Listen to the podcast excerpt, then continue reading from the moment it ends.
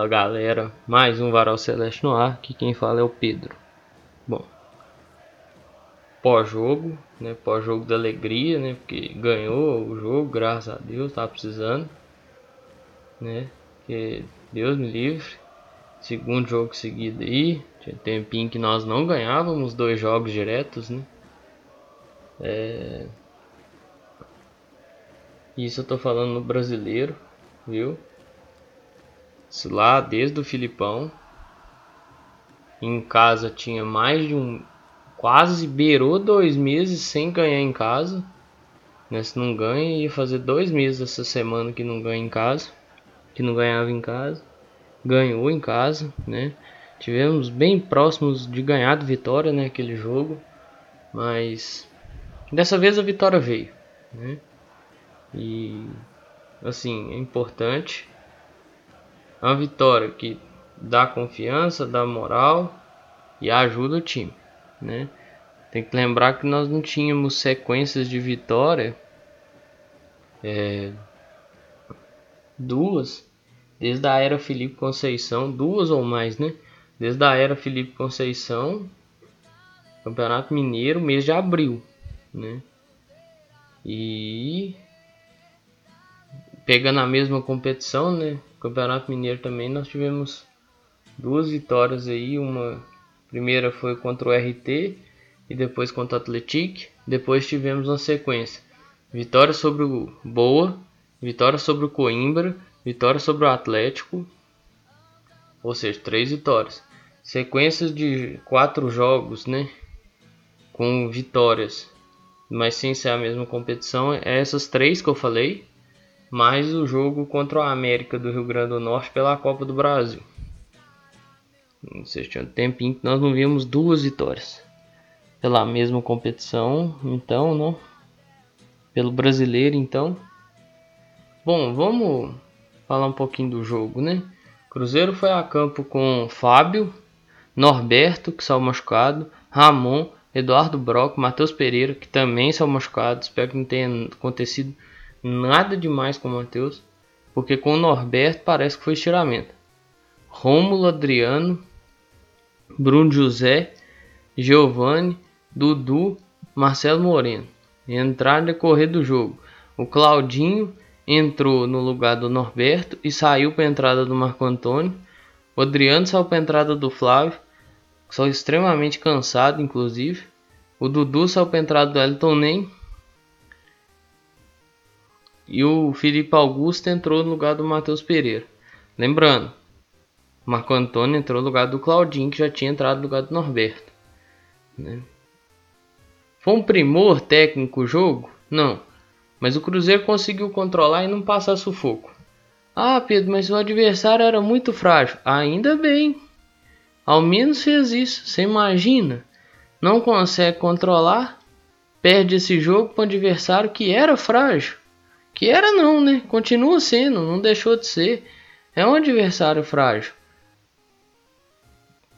É um adversário aí que se, por exemplo, o Grêmio Esportivo Brasil vai jogar na rodada. Ganhar tá em último. E sem muita perspectiva de melhora.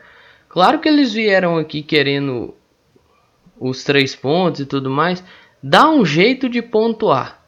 Eles queriam dar um jeito de pontuar. Tanto que você nota na fala do Serginho, na saída dele do, do campo. Ó, nós viemos aqui e conseguimos fazer nosso jogo nesse primeiro tempo. E assim, é voltar e ver se consegue encaixar uma bola no contra-ataque. Tanto, que, tanto é que eles não conseguem encaixar essa bola. E eles se mantêm fechados. Claro que ajudou a entrada do Elton Nem. Mas assim, eles se mantiveram fechados, se mantiveram leais ao sistema de jogo que tinham para apresentar. Não inventaram moda e nem ficou tentando reinventar a roda, sabe? Tipo, Cruzeiro teve lance de perigo com Claudinho, com Moreno, até mesmo falta com o Brock. Confiança não levou perigo pro gol do Fábio. Eu não vi perigo no time do confiança, assim, que você olha e você fala, nossa, que perigão mesmo, tipo, porra, igual o Elton nem levou no segundo tempo, o Moreno fez o goleiro deles fazer uma defesa lá no primeiro, a falta que o Brock bateu, o chute que o Claudinho deu, um chute até colocado, que se acerta era um baita de um golaço também, né? Mas infelizmente não acertou. Mas assim, foi um jogo muito importante pela forma com que foi. Tem que entender também, gente, que o adversário vem fechadinho. É aquilo que eu falei, ele vinha para pontuar. Ele não ia jogar aqui para aberto e tudo. Igual viu o Bob Faria em determinado momento. Ah, o confiança precisa mudar a forma de jogar se quer almejar alguma coisa grande no campeonato alguma coisa melhor para ele no campeonato. Cara, não é assim. Não é assim. Esses times vão tentar fazer um puta. Esse tipo de, de time assim que joga, joga fora de casa muito fechado, principalmente quando precisa recuperar, vai tentar fazer um puta campeonato fora de casa. Ó, dentro de casa, fora de casa, não. dentro de casa. E fora de casa, vai tentar pontuar um pontinho, se der pra beliscar três, igual eles conseguiram beliscar contra o Náutico, né? Beliscou não, né? Esmurrou o time do Náutico. É... Se eles conseguirem três pontinhos, beleza. É... Se conseguir um também, beleza. Mas em casa eles vão tentar fazer o campeonato, vai beirar a perfeição. Esse foi o primeiro jogo deles fora de casa. Numa sequência de 10, 9 jogos fora de casa. Entendeu? Então assim, tem que pensar nisso. E pensar que o Cruzeiro não teve, por, por mais que teve um lance lá no último minuto do jogo, né? Quarto acaba o lance na, na, na sequência, assim, o jogo na sequência. Acaba o lance. Acaba o jogo na sequência. Por mais que teve aquele lance lá que, pô, deu uma esfriada na, na, na espinha, né?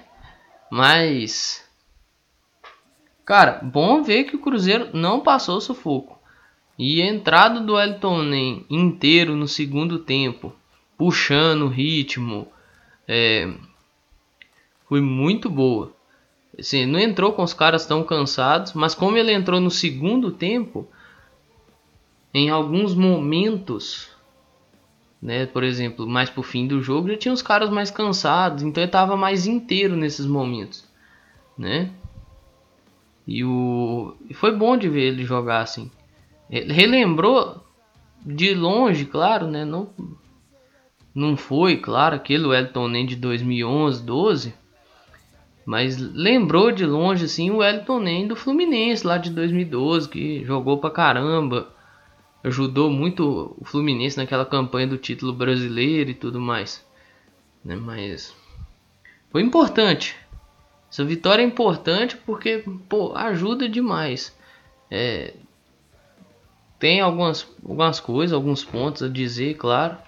Mas, por exemplo, até o Brock, né, batendo falta aí agora, tá com confiança. Bateu uma falta até perigosa. Infelizmente, ela não teve direção do gol. Levou perigo por passar perto, né? Mas teve uma falta lá que o Giovanni bateu, que na leitura labial se a gente tenta fazer leitura labial, né? O que eu consegui captar foi o seguinte: bate por fora essa bola. Giovanni bateu e levou perigo. Ou seja, conseguiu ter entendimento, né? Do que, que era para ser feito. Não era uma falta para ele bater, era para um destro bater. Né? Então, importante isso aí. Quase entregou uma bola, quase entregou uma bola e tal. Tem que ser levado em conta isso sim. Mas Importante a atuação, a solidez defensiva dele e do Ramon. Eu achei muito importante. Muito bom de ver isso. Gostei bastante. Olha, foi uma partida que eu olho e falo assim, porra, que orgulho que eu tô de ver o Cruzeiro ganhar desse jeito. Talvez não. Podia. É que a gente sempre quer mais, né? Sempre quer um golzinho a mais, dois golzinhos a mais, né? Uma atuação mais bonita. Mas tem que levar em conta que o goleiro desse fez defesa importante. A defesa deles às vezes conseguia fazer uns desvios importantes. Então é necessário pontuar essas coisas, né? Mas eu gostei. Foi firme o time, né? E não ter passado perrengue contra um time que está lutando pra, for, fortemente para não cair, porque o Cruzeiro também não está muito distante da, da, zona de rebaixamento. Claro, tem alguns outros times para jogar, tá a 5 pontos no momento. Eu acho que Londrina joga, o a Ponte joga, o Vila joga também. Então tem que ver como, como é que esses times vão terminar na rodada para ver a pontuação total, né, do, do campeonato. Não adianta eu ficar aqui ah, Cruzeiro tá 5 pontos da, do, do Z4, né? Já tá uma galera fazendo uma, uma conta. Ah, o Cruzeiro tá 9 pontos do G4, gente. A conta não é essa, eu já falei, eu já falei. A conta é para saber a, a quanto que nós estamos do 13 terceiro. Quanto que é? É 4 pontos? É 5 pontos? É 3 pontos, é 2 pontos, é 1 um ponto. Entendeu? A conta é essa. Não faz, não faz a conta mais, não dá o passo maior que a perna, não. Sabe? Esse controle, sim, tivemos um bom controle de jogo que nós não víamos há tempo, inclusive, né? Porque eu não gosto de ficar remoendo isso aqui, não, mas é necessário falar. No período do Moza aqui no Cruzeiro, Cara, isso não existia, esse controle. Né? Fazia o gol, entregava a bola para o adversário e reza para o tempo acabar. Se o tempo não acabasse, nossa senhora, ia ser sufoco atrás de sufoco. Beleza. Veio, as coisas andaram, caminharam, né? Bacana. Mudou o treinador e o treinador vai implementando sua forma e seu sistema de jogo. Interessante isso aí, gosto. Mas vamos ver até onde vai. Né, vitória é muito importante, já ressaltei isso, vou ressaltar de novo. Né? Além de ter ido dormir feliz, foi porra, no dia do meu aniversário, fechei meu aniversário feliz pra caramba. Nem ter ido dormir feliz, né? Com essa baita dessa vitória aí, vamos dizer assim também, né? Que baita vitória porque controlou o jogo, né? Mas foi interessante de ver. Muito bom, muito bom mesmo. Assim. Vamos ver qual vai ser a sequência. Né? Então, uma semaninha para trabalhar aí agora. Antes do jogo contra o CRB.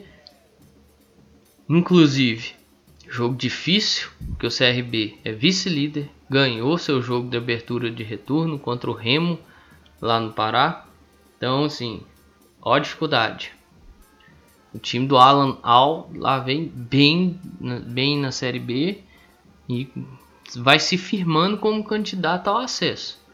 Ou seja, vai ter que jogar demais, mas isso é papo mais para frente. Mas nesse jogo aí, interessante. Interessante ver que o Marco Antônio entrou. Você vê que precisa de ritmo de jogo, mas num campozinho, num campo melhor, conseguiu participar melhor recompôs melhor defensivamente, né? É, se apresentou melhor, teve né, disputa de espaço que ele conseguiu ganhar, teve uma boa finalização, foi em cima do goleiro lá, tudo mais, mas a força que ele pôs na bola foi importante para o goleiro, em vez de, encaixar, ter que espalmar. Então é, é importante ver isso. Espero que ele tenha mais chances.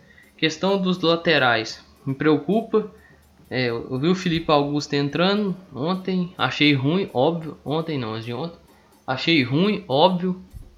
Porque eu não gosto, acho que não tem utilização prática, não tem por que ele estar tá aqui.